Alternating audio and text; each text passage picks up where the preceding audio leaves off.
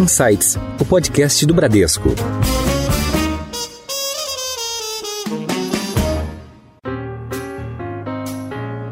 Olá, bem-vindos a mais um episódio do Insights, seu podcast semanal com ideias que provocam um novo jeito de pensar. Eu sou a Priscila Forbes e hoje vamos falar sobre cenário macroeconômico. A economia global está retomando suas atividades, com momentos e setores crescendo com força e, ao mesmo tempo, outros setores e mesmo países com uma recuperação mais lenta. Nos últimos meses, vimos a bolsa subir para acima dos 120 mil pontos e depois cair. Vimos a inflação brasileira acelerar, mesmo com crescimento econômico tímido. E, recentemente, um gigante imobiliário chinês assustou os mercados. Afinal, o que está acontecendo e o que nos aguarda? Para entender o atual ciclo econômico, interpretar os desafios e oportunidades que ele nos traz, nós temos o prazer de receber hoje no Insights economista-chefe do Bradesco, o Fernando Honorato. Honorato, bem-vindos de volta ao Insights. Olá, Priscila, tudo bem? Muito bom falar com vocês novamente. E temos conosco também a economista do Bradesco, Fabiana Datri. Fabi, bem-vinda ao Insights.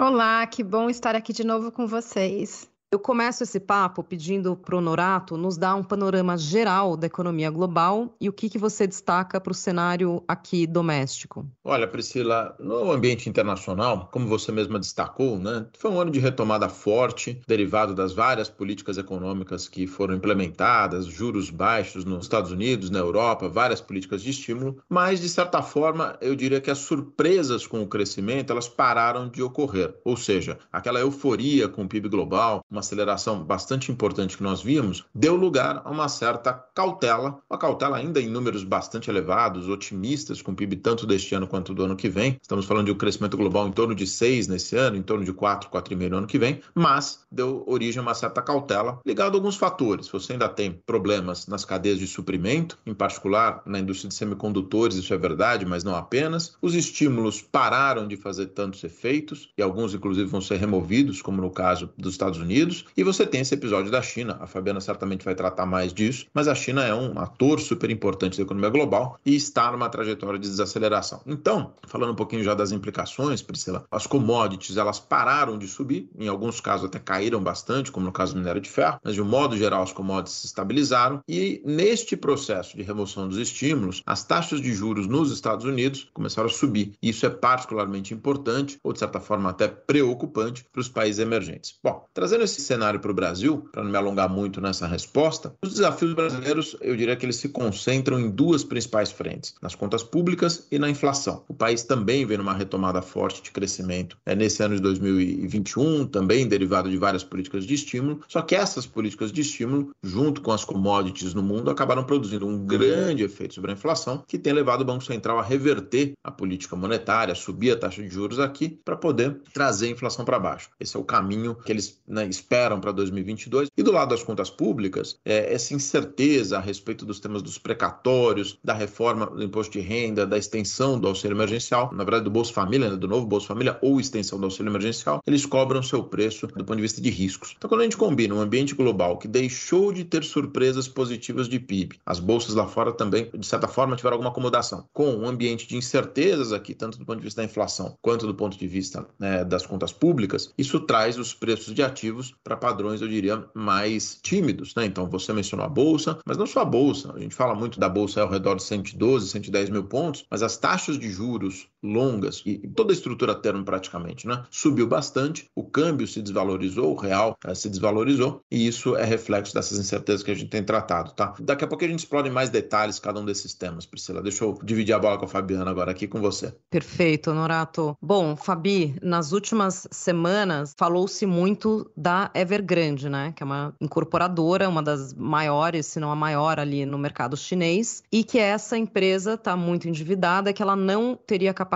de honrar né, os pagamentos da dívida dela. Assim, ela quebraria e isso teria um contágio aí no mercado. Esse risco ainda está presente e também, em função de tudo que a gente passou nos últimos meses, a gente pode esperar outros eventos como esse? Como é que isso reflete no papel da China nessa retomada que já está mais lenta, né? A gente já vê a China desacelerando o crescimento dela. Bem, é inevitável passar né, por essa grande pergunta nessas últimas semanas, e se você me permitir, eu vou separar em alguns pilares, né? Porque eu entendo que muitos dos que estão nos ouvindo já leram alguma coisa ou bastante coisa, então eu vou tentar aqui tentar organizar o nosso raciocínio, tá? O primeiro é quem é essa empresa, né? É uma empresa grande, como você falou, deve ser, né? Essas estatísticas são sempre móveis, mas se não a maior, uma das maiores, representando alguma coisa como 5% do setor entre as privadas é a maior, né? Portanto, problema de uma construtora enorme num país grande como a China, num setor que representa alguma coisa entre 15 e 20% do PIB, é para a gente ter a atenção, né? A empresa de fato está endividada, é uma combinação de diversos fatores, mudanças regulatórias, erros de gestão que aparentemente estão vindo à tona, né? Então, a empresa é grande, né? O setor é grande, né? Como eu já falei, setor imobiliário na China é uma das máquinas que faz o país mover nas últimas décadas. Como que a gente imagina e pode desenhar um desfecho deste evento? Que o governo tem sinalizado é que tem algumas prioridades e outras agendas. E nessas prioridades, a sinalização, uma é a empresa tem uma série de famílias que compraram seus imóveis e a sinalização até agora é que esses compradores, essas famílias, terão seus apartamentos de volta. Então, aqui já tem um sinal do que pode ser um desfecho. Diversas empresas, provavelmente estatais, construtoras, devem seguir as obras que estão hoje em andamento da Evergrande. Os números também,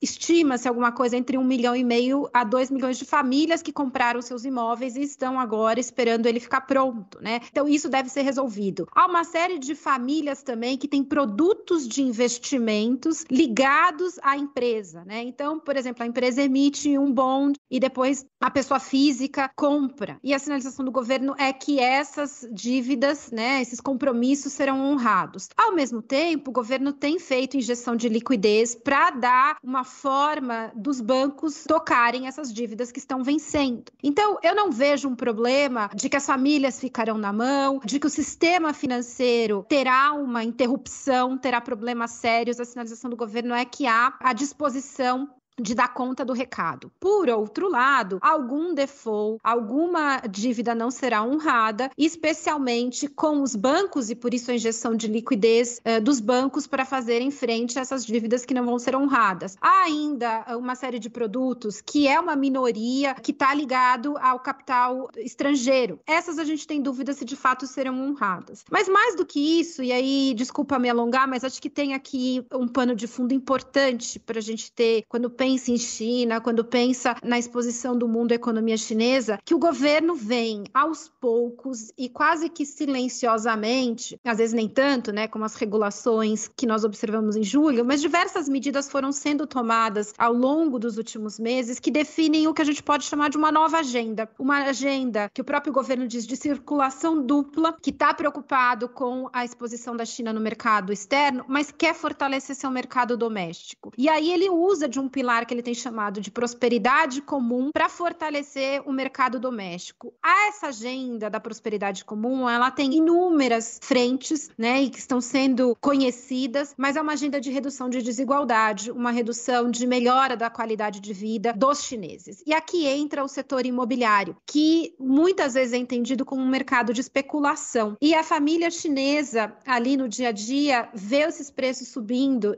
então, uma parte dessas medidas que estão sendo tomadas e que a Evergrande sentiu, né? Ela sentiu essas medidas, reflete também essa agenda de redução da especulação que existe no mercado imobiliário chinês. Agora, o que a gente tem que ter em mente é que um crescimento menor chinês afeta grande parte do mundo, né? A economia chinesa tem uma participação relevante no PIB mundial, é a grande demandante de commodities. No caso aqui, o Brasil tem uma exposição elevada e, como o Fernando comentou há pouco, os preços de commodities caíram né, reagindo a esse menor crescimento e que me parece que veio para ficar. É uma velocidade de crescimento um pouco mais moderada até do que a gente observava antes da pandemia. Em alta. A última vez que eu fui para a China, mainland, né? Eu tive em Hong Kong recentemente, mas na China continental, eu tive lá, se não me fala a memória, 2009 ou 2010. E curiosamente, era um momento em que se discutiam as cidades fantasmas chinesas. Vocês lembram disso, né? Tinha aquelas várias uhum. fotos de cidades fantasmas chinesas. Prédios inteiros vazios, Exatamente, né? Exatamente, Priscila. Bom, isso tem, portanto, pouco mais de 10 anos, né? E eu voltei de lá com uma frase que chama muito minha atenção, né? Falando com policymakers na China, que as casas, os imóveis eram a forma de poupança do chinês. Era como se fosse o CDB bancário. Então, ao invés dinheiro. Não muito diferente do que a gente já viu no Brasil, né? O imóvel Exatamente. também era reserva de valor aqui na época de hiperinflação e ainda é, né? Exatamente. Como a Fabiana bem lembra, quer dizer, isso mudou muito. A China de 10 anos atrás para hoje já mudou. Hoje os chineses têm inúmeras outras alternativas de investimentos financeiros que estão lá no shadow banking, que no fundo é o mercado de capitais deles, tá certo? Agora, de lá para cá, veja que a importância do setor imobiliário, apesar dos novos produtos de investimentos, ela não mudou muito, né? É um setor absolutamente relevante para economia chinesa e tem muito a ver com um tema macro que a gente fala, e eu já termino por aqui também, que é o nível de poupança dos asiáticos. Os asiáticos culturalmente poupam bastante e essa poupança precisa ser canalizada para algum investimento. Como a China é muito fechada, inclusive, do ponto de vista das suas contas externas, né, da conta de capitais, muitos desses investimentos são canalizados para o setor imobiliário, seja comprando imóveis diretamente, comprando produtos derivados disso, né, derivativos de crédito ou mesmo papéis de empresas do setor imobiliário. Então, as conexões são relevantes, parece um problema mais chinês do que uma escala global. Nós não estamos vendo, Priscila, um momento Lehman Brothers nesse episódio da Evergrande. Mas o mercado reagiu como se fosse um quase um novo evento Lehman Brothers, né? A gente viu os mercados muito nervosos, né, especulando sobre risco de contágio, né, de uma falência da Evergrande se espalhando aí para outras economias e outros mercados, mas acho que alguns pontos que a gente pode entrar aqui também, a Fabiana falou sobre essa agenda de redução de risco, né? E a gente sabe que na China existe um mercado meio que paralelo de financiamento, que é o shadow banking, né? E a gente viu o governo chinês sendo bastante intervencionista, né? Tomando algumas medidas aí, limitando, por exemplo, a questão da educação online, limitando os horários, botando restrições quanto a IPOs de empresas chinesas, limitando até as horas que os jovens podem ficar online jogando videogame. Enfim, é um governo meio grande irmão, né? Bastante intervencionista. E aí eu queria, Honorato ou Fabi também, quanto nos afeta essa parte do setor de construção na China? A China é o nosso maior parceiro comercial, né? E a gente exporta muito minério para a China. E então, como é que essa possível intervenção ou uma eventual desaceleração nesse setor de construção, como que isso nos afeta como parceiros ali na exportação de minério? Priscila, se você me permitir dar um passo para trás para a gente entender essas motivações, porque você trouxe, né? É desde intervenção no horário que a molecada fica jogando videogame, é a intervenção de aulas particulares. Hoje, por exemplo, proibiu-se ter propaganda na televisão vinculada à estética e cosméticos, né? E a gente acha que, enfim, o que está acontecendo, né? A minha sensação é que, sabe, às vezes você tem uma ideia uh, em casal, em família, de comprar um apartamento daqueles bem antigos, derrubar tudo e começar a construção, mas você tem a ideia de estar morando junto ali com crianças, os cachorros, sabe? Aquela bagunça, né? E aí derruba. e aí por onde a gente começa, né? Essa sensação que eu tenho hoje da China, e a gente tem que contextualizar isso numa transição. O ano que vem acontece uma transição política importante que a cada 10 anos acontece, né? Então, assim, eu tenho tentado separar em quatro agendas que ajuda a gente a separar e até dizer, olha, isso me afeta, não afeta, isso afeta mercado, para a gente tentar, no limite aqui, conversando com os investidores, colocar, como a gente diz, colocar preço nisso, né? Então, a primeira uhum. agenda é uma agenda já antiga, de riscos, riscos sistêmicos. Aonde estão esses problemas? Aonde vira headline para os mercados globais, que é a notícia ruim da China, né? Então, isso está no sistema bancário, isso está no sistema imobiliário, no setor imobiliário e nos governos locais, né? Não é de agora que a gente tem essas notícias aqui que o Fernando trouxe de cidade fantasma, de dívida de governo local, de dívida escondida, qual o tamanho da dívida chinesa, que só cresce, né? Então, a primeira é, é arrumar essa agenda. Isso não é do dia para a noite, mas após a pandemia, o governo chinês hoje se sente mais seguro e vale lembrar, antes da pandemia teve toda a tensão com os Estados Unidos Né? É hora meio de arrumar a casa de novo. Então, essa agenda é para a gente levar em conta e ela não tem volta, né? Para o bem ou para o mal, né? Me parece que é para um crescimento mais sustentável. A outra agenda é uma agenda geopolítica, né? Ainda que as tensões mais gritantes com os Estados Unidos talvez tenham ficado para trás, as tensões estão aí presentes, né? Tem ainda uma série de temas a serem resolvidos. Então, quando tem essa questão dos IPOs, quem financia, por que financia, isso é uma agenda geopolítica, em especial em relação aos Estados Unidos, mas não só em relação aos Estados Unidos. A outra agenda é essa agenda que eu falei de prosperidade comum de pensar que o mercado consumidor chinês precisa ser fortalecido, precisa se retomar a agenda de direitos, né? E aí a coisa da educação, ela é vista não pela intervenção de que, olha, o governo quer determinar se você pode ter aula particular ou não. Ele entende que a educação é um dos maiores gastos dos chineses. E aí ele se sente realmente, olha, quem tem direito, quem não tem. Se é certo ou errado, é assim que está sendo visto. Então ela entra nessa agenda muito mais de redução de desigualdade, redução de diferenças de oportunidades, e aqui tem essa agenda, e por isso uma linha que nós vamos observar. E por último, né, e que é importante, eu já faço o link com o minério de ferro, uma agenda voltada à tecnologia e à sustentabilidade, né, uma agenda verde. Isso é prioridade hoje do governo chinês. Por que, que eu estou falando que liga com o minério? Porque o que nós estamos observando hoje no mercado de minério de ferro é uma combinação de menor demanda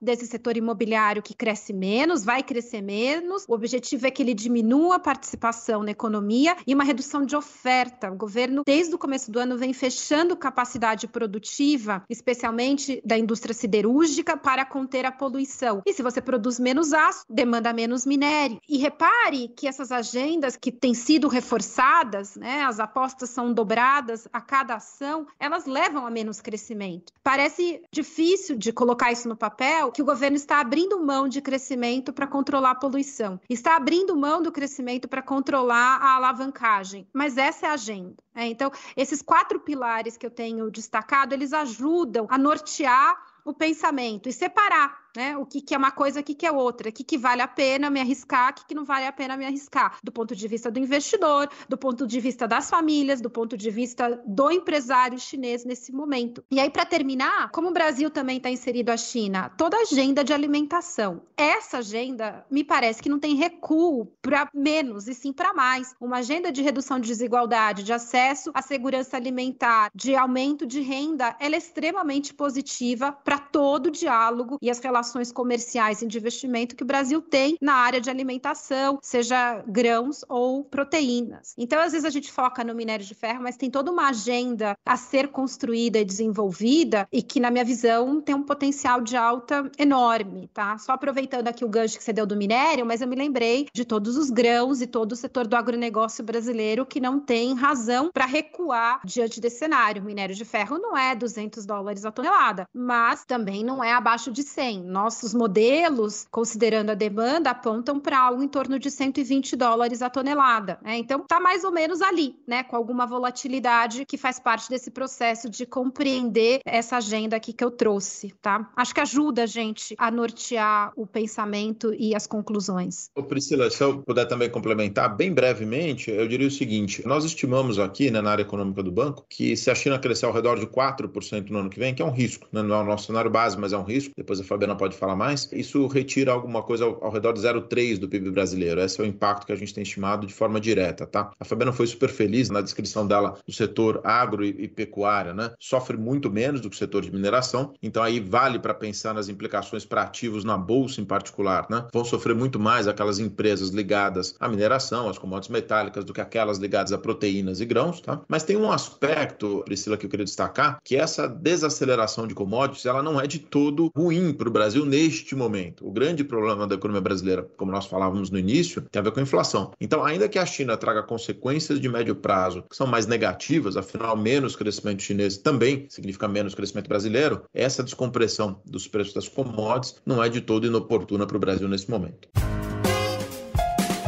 Em Foco.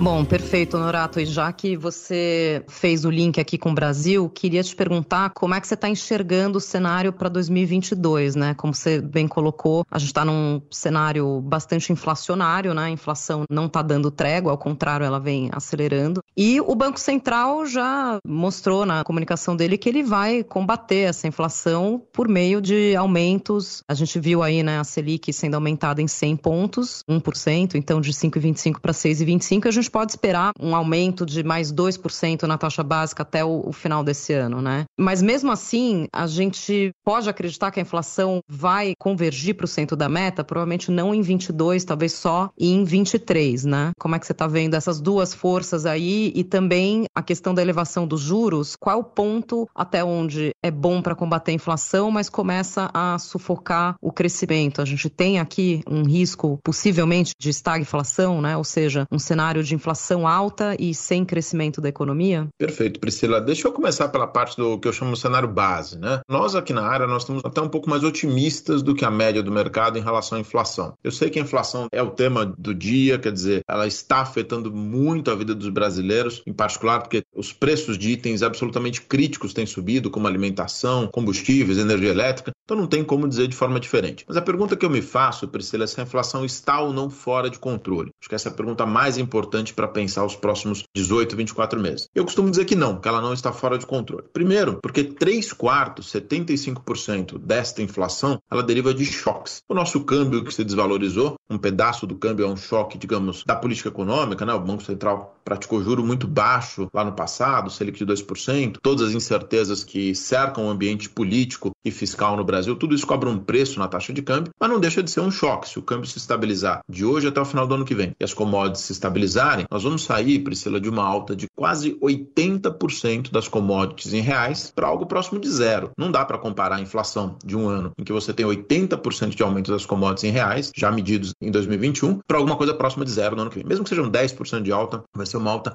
significativamente menor do que foi nesse ano de 21. Segundo, a política econômica está sendo revertida, ou seja, você mencionou bem, o Banco Central está subindo juros, eu já falo os níveis que nós consideramos aqui, quais são os críticos, ele já está subindo a taxa de juros, e a política fiscal, por mais que nós temos uma série de incertezas no tema dos precatórios do Bolsa Família, o impulso para a economia que aconteceu em 2020 foi sem precedentes. Priscila, nós distribuímos 10% do PIB em apoio à economia por conta da pandemia, absolutamente compreensível à época, mas esses estímulos produziram consequências. Uma das consequências foi a inflação. Esses estímulos estão sendo removidos, portanto, tanto a taxa de juros quanto a política fiscal estão sendo revertidas. Logo, eu não vejo a inflação fora do controle. Para mim, a inflação fica fora do controle quando o Banco Central não está respondendo, quando nós temos desemprego muito baixo, também não é o caso no Brasil, e quando nós temos um processo de incerteza fiscal muito elevado que gera um crescimento grande dos gastos públicos. Isso não está acontecendo apesar dos ruídos que nós estamos tendo. Então, eu acho que o Banco Central vai parar com a Selic, Priscila, alguma coisa, eu sei que o range é grande, tá? Mas ele vai parar alguma coisa entre, eu diria, 7,5% e 9,5%,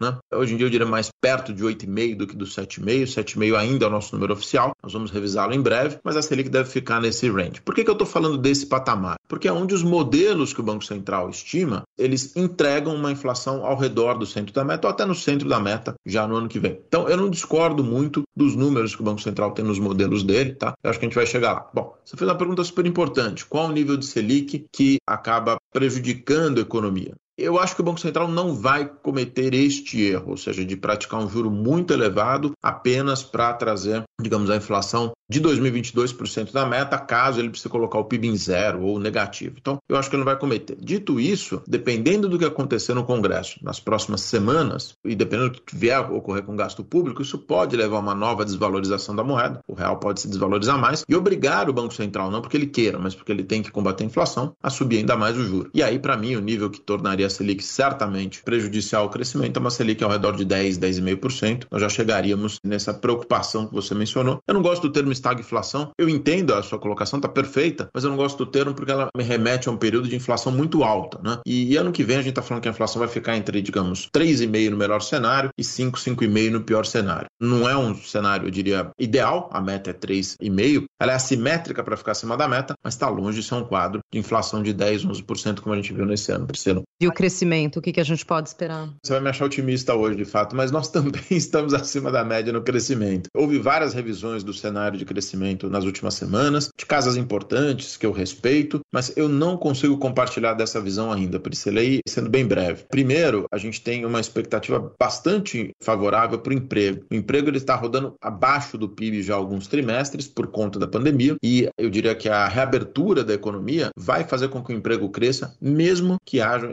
incertezas nas eleições, tá? O emprego vai crescer. Isso é um driver importante. Segundo, as empresas, elas estão muito pouco alavancadas, elas diminuíram sua dívida de forma relevante. Tem espaço para o crédito crescer, tem espaço para o investimento crescer. Terceiro, a gente espera um PIB agrícola importante nos próximos trimestres, a safra agrícola deve ser boa, isso também vai ajudar o PIB. Por último, apesar de nós estarmos discutindo aqui os riscos da economia global, mesmo que a China cresça 4 no ano que vem, que eu insisto, é um cenário alternativo, não é o nosso cenário base ainda, o PIB global vai crescer acima da média histórica. A média histórica é 3, 3,20 ali do PIB global. Se a China crescer 4, ainda assim o PIB global fica ao redor de 4, 3,9 no ano que vem, que é bastante coisa, e portanto ele não vai ser um vetor de grande problema para a economia brasileira. Então, a gente tem 1,8 para o PIB do ano que vem e não tem muito apetite para revisar para números muito mais baixos do que isso, sabe, Priscila? Acho que, claro, se tiver racionamento vai ser pior, dependendo da intensidade da crise da China, a gente pode tirar um pouco, mas eu não consigo ver PIB muito abaixo de 1,3, 1,4 ali, que seria o nosso cenário hoje mais adverso. Bom, Norato, na sua resposta você tocou aí em dois pontos que são duas grandes incógnitas, né, e dois riscos que pairam aqui sobre o Brasil, né, que é, primeiro, a crise hídrica, que até foi assunto de outro episódio do Insights, só sobre a crise hídrica e esse fantasma aí do racionamento, porque mesmo a gente entrando no período de chuvas, os reservatórios ainda ficam em níveis bastante abaixo da média aí dos últimos anos. A outra grande incógnita é a questão eleitoral, né? As eleições que por enquanto, a gente tem um cenário bastante polarizado, né, com dois candidatos, né, Lula e Bolsonaro, e a gente ainda não tem, fala-se muito da terceira via, mas a verdade é que ainda não surgiu nenhum nome ou nomes com a possibilidade de tirar votos, seja do Lula ou do Bolsonaro. Então, como que esses dois riscos vão impactar aqui o nosso mercado? Eu sei que é difícil fazer essa previsão, mas o que, que a gente pode esperar ali, obviamente, além de uma volatilidade maior?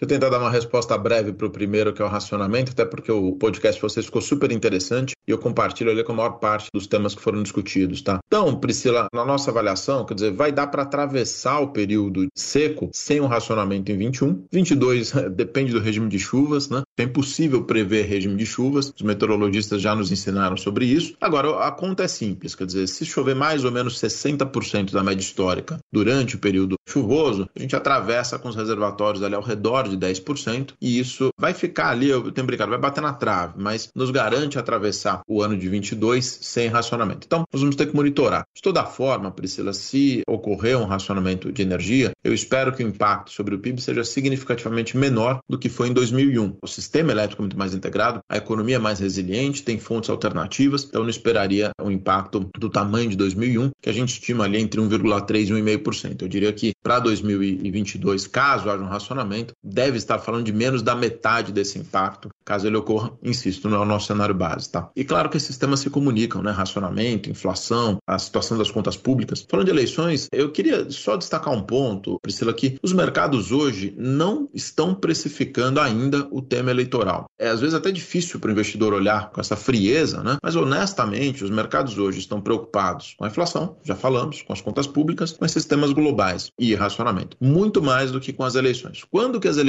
tipicamente começam a produzir efeito nos preços de ativos. Isso costuma ocorrer no segundo trimestre, em geral, perto do final do segundo trimestre, ali entre maio e junho. Até porque, só um parênteses, né? O registro das candidaturas vai se dar a partir desse período até ali agosto, para que você possa conhecer de fato os candidatos. Você falou de terceira via, a minha experiência, eu cubro algumas eleições já pelo menos ali desde a eleição de 98, diretamente como economista ali montando cenários, e a minha experiência é que esses temas são absolutamente prematuros ainda, não dá para cravar né, quem vai estar no segundo turno, quem vai ser a terceira via, se vai ou não haver uma terceira via, então, fechando meu parênteses, por isso que não faz muito sentido o mercado precificar isso hoje, o cara vai precificar adiante. Bom, Apesar dos ruídos ao redor da eleição, Priscila, eu tenho feito um seguinte exercício aqui para nós na área econômica e junto ao banco também, que é o seguinte: não devia existir muita surpresa em 2022. Né? Afinal de contas, você falou, os dois candidatos hoje liderando as pesquisas, seja Lula, seja Bolsonaro, são candidatos conhecidos, uma agenda econômica que eu imagino conhecida, eu espero que eles reiterem detalhes disso ao longo do ano que vem. Imagino que eles não queiram abrir mão das reformas dos últimos anos para não começar o governo em 23 numa situação difícil. A nossa dívida pública está em 82 do PIB, quer dizer, se eles atentarem contra uma boa política econômica, eles vão colher frutos muito complexos em 2023. Então eu espero que essa racionalidade prevaleça no debate econômico de 2022. Agora, não dá para garantir nenhum desses cenários. Então, o que eu tenho dito é o seguinte: é um ano de certamente volatilidade dos preços, afinal de contas, isso acontece em anos de eleições muito acirradas, na bolsa, no câmbio, no juro. Então, o investidor tem que estar muito atento a essa volatilidade. Ela pode sim cobrar um preço caro dos portfólios, mas eu insisto que a precificação do risco eleitoral, dos temas eleitorais, essa precificação vai se dar a partir do segundo trimestre. Ela vai depender muito de qual agenda econômica vai ser defendida pelo presidente Bolsonaro, pelo ex-presidente Lula e pela eventual terceira via. É daqui que nós vamos formatar os riscos, digamos, de 2023, se é um ano melhor ou pior do que o cenário base, para poder então ver os efeitos finais na bolsa, nos juros e no câmbio. Inclusive, Priscila, um tema que chamou nossa atenção, quando você pega os últimos seis ciclos eleitorais no Brasil, em nenhum deles o PIB caiu, ou seja, o PIB do ano da eleição, ele não foi negativo em nenhum desses momentos. Em 2022, em particular, os estados e municípios estão com caixa pleno, porque houve várias transferências do governo federal para os estados e municípios e vão poder investir. Voltando até na sua pergunta a respeito da atividade, do crescimento, essa é outra razão do porquê. Apesar de ser um ano eleitoral, a história do Brasil não autoriza previsões muito pessimistas de um ano eleitoral, apesar de eventuais ruídos. Então, quando você pega essas últimas seis eleições, se eu excluir em que o PIB mais cresceu, que foi 2010, ainda assim, essas eleições sugeririam que o PIB brasileiro deve crescer ao redor de 1,7 no ano que vem, que é muito próximo do que a gente está estimando em 1,8. É duro segurar a ansiedade, inclusive da ansiedade da ansiedade, né? Porque quando nós falamos com os investidores, clientes, nossos pares, a eleição ainda vai ser precificada. E aí as pessoas falam: não, mas já não. Não, não está. O que está sendo precificado é uma agenda ainda fiscal, uma agenda de transição, né? Então segura um pouco que ainda a gente vai discutir muito esse tema lá na frente, né? E saber separar um pouco do que, que é ansiedade do que é fato concreto. E aí, nessa hora, separar o que, que seriam cenários alternativos também. É uma forma segura de se proteger até onde pode piorar, até onde pode melhorar. Agora, Fernando, é importante também que muitas empresas, nessa altura do ano, começam a fazer seus planejamentos para 2022. Então, antes de 2022 acontecer, existe uma ideia do que ele pode ser. E você ter trazido essa nossa segurança do crescimento é muito importante para quem aqui está pensando o que, que vai fazer, não só dos seus negócios, mas o que, que vai fazer da, da sua atividade. E é importante ter os riscos no radar, mas a segurança de que tem alguns pilares, sejam eles de que o Banco Central não vai além da conta para machucar o crescimento, seja os riscos de racionamento, que a gente tem sido bastante sereno e seguro, e não colocar na frente de tudo que pode dar errado. Vamos colocar também as coisas que podem dar certo para fazer um cenário factível, não um cenário nem dos sonhos e nem do pesadelo, né? Super importante que você trouxe. Eu tenho feito uma brincadeira com os nossos clientes e faço aqui também no podcast. Eu acho que o mundo dos CFOs do ano que vem, dos executivos de finanças, vai ser pior do que o mundo dos CEOs, dos presidentes das empresas. Porque, de fato, Priscila, tem uma economia real ainda para andar. Tem reabertura da economia para acontecer, tem crédito, tem emprego. Então, assim, vão existir oportunidades de negócios ali, certamente, em 2022. Tem toda uma nova economia sendo formada com os novos hábitos vindos da pandemia. Né? Quantos modelos de negócios nós não vimos ser transformados durante a pandemia? Olha o valor de mercado dessas empresas na bolsa, né? Então, assim, tem muita coisa interessante para acontecer. Agora, no mundo dos CFOs, é de fato, se você tiver que rolar uma dívida no meio do ano que vem, com a Treasury abrindo, as taxas de juros longas nos Estados Unidos subindo, o Fed eventualmente até subindo juros, com o ruído eleitoral aqui, pode ser um momento muito desconfortável de preço de juros. Acho até que não vai haver escassez de crédito no ano que vem, sabe, Priscila? Eu não vejo risco de escassez de crédito. Mesmo com os juros subindo, né? O crédito o fica é mais preço. caro. Exato, você foi no ponto. O ponto é preço e não oferta. Então, assim, os bancos estão super capitalizados. Nós enfrentamos essa pandemia muito bem, o sistema financeiro global, não só o brasileiro. Agora, o preço pode ser significativamente diferente de hoje. É aí que entra o desafio dos CFOs. Então, vale mais como conselho do que querer estar na pele deles, porque vai ser um ano para os nossos amigos, todos os CFOs aí. seu guia.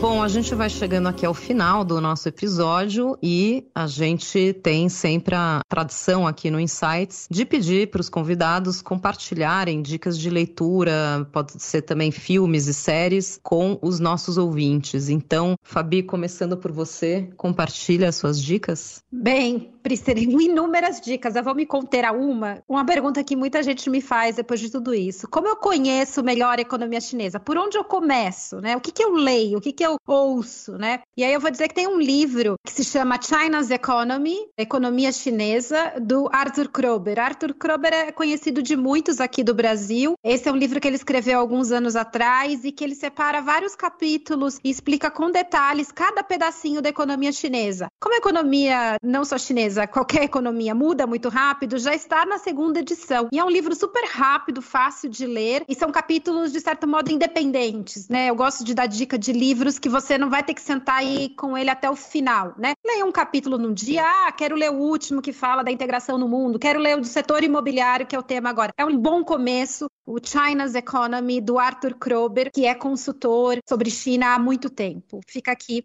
essa dica. Boa. E Honorato, agora suas dicas? Vamos lá. Eu tenho dois temas que eu estou absolutamente encantado nos últimos, eu diria, trimestres ou anos aí, e os dois estão nessas minhas dicas de livros, tá? Confesso que eu não terminei os três livros ainda, mas eu leio um pouco de cada um e isso é bastante interessante, bastante fascinante. Então, primeiro, eu tenho me interessado muito sobre os temas dessa polarização, né, que você destacou no caso das eleições brasileiras, desse tema de como a democracia tem sido percebida no mundo, né? E para esse tema, tem tanto o livro do Soros, que é em defesa da sociedade aberta, eu acho que é um livro muito interessante para para pensar esse mundo novo que a gente tem vivido. E um livro também é, em inglês, do, chama de Misinformation Age, que é do O'Connor e do Weatherhall, que basicamente tratam do universo de fake news e como esses temas influenciam decisões dos eleitores, decisões de consumo, isso é muito importante. E o segundo tema, que tem a ver com essa nova economia, com as oportunidades trazidas pelas novas tecnologias, eu acho que isso vai permear todas as nossas discussões econômicas nos próximos anos, Priscila. É o livro do Diego Barreto, do Nova Economia, ele é CFO de uma empresa parceira